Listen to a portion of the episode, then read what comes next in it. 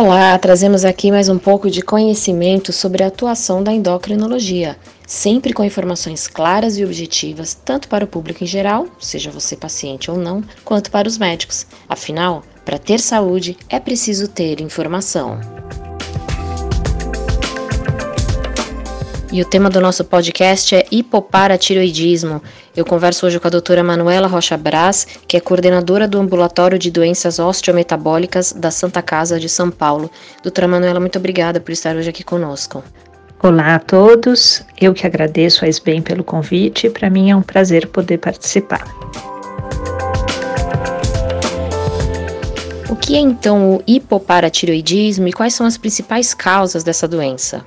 O hipoparatireoidismo é um defeito das glândulas paratireoides, que são as principais reguladoras do cálcio. Então, as principais consequências dessa doença são o cálcio baixo e o fósforo que fica alto, e isso levando a, a, a, consequências clínicas. A principal causa dessa doença é alguma cirurgia cervical mais extensa, então que acabe manipulando as quatro paratireoides. A principal cirurgia, a mais, que mais comumente leva ao hipoparatireoidismo, é a tireoidectomia total. Quais são os principais sintomas e quando que eles aparecem? Seria logo após a cirurgia da retirada da tireoide?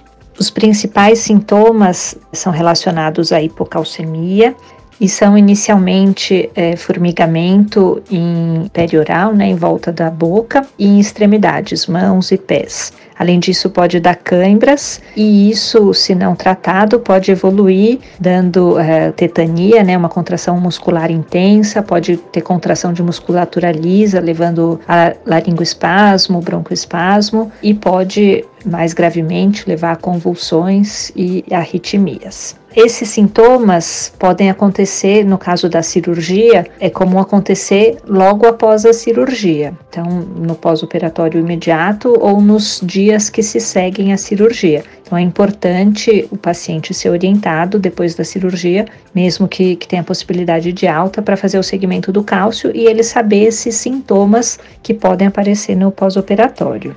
Mais raramente, o hipoparatireoidismo ele pode ser autoimune ou pode ser secundário a alguma causa genética.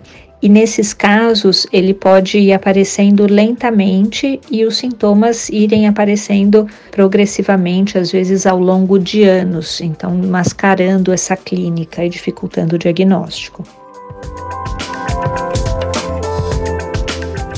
Como é feito então o tratamento padrão para essa doença? E eu gostaria até de pedir para a senhora discorrer um pouquinho sobre as possíveis complicações crônicas da doença, se é que existem. O tratamento padrão ainda não é a reposição do paratormônio, que é o hormônio que está faltando.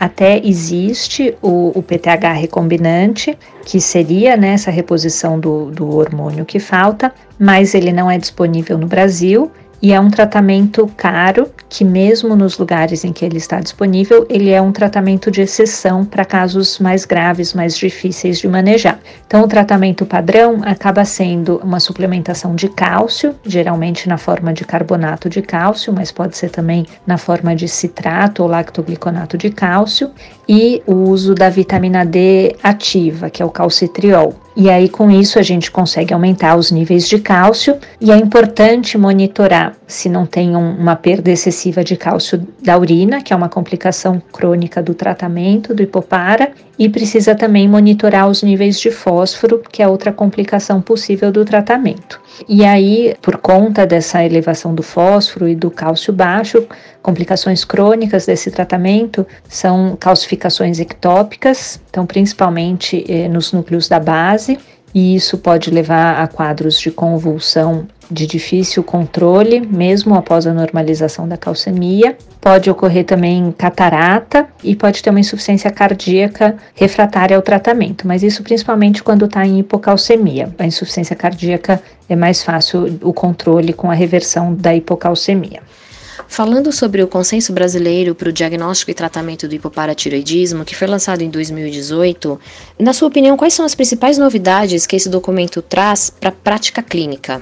Esse último consenso de hipoparatireoidismo, ele está bem completo, ele discorre bem sobre a etiologia do hipopara, mas ele está bem completo também, principalmente nessa parte mais clínica do manejo clínico do paciente e ele discorre sobre as possíveis complicações do tratamento e, e, as complicações crônicas do próprio hipopara e como manejar, como rastrear.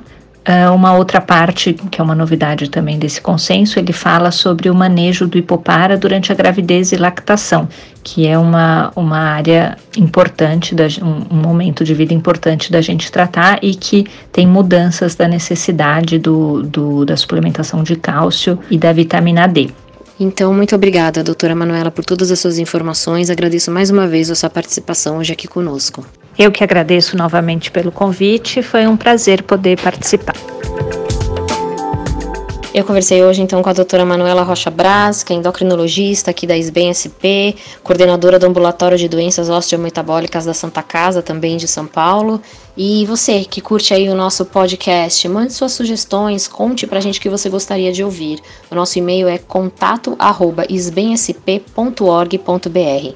Eu sou Regiane Queriguin. Esse episódio teve a curadoria de conteúdo da Gengibre Comunicação e a edição de som é dos nossos parceiros da agência Trovare. Até a 吗？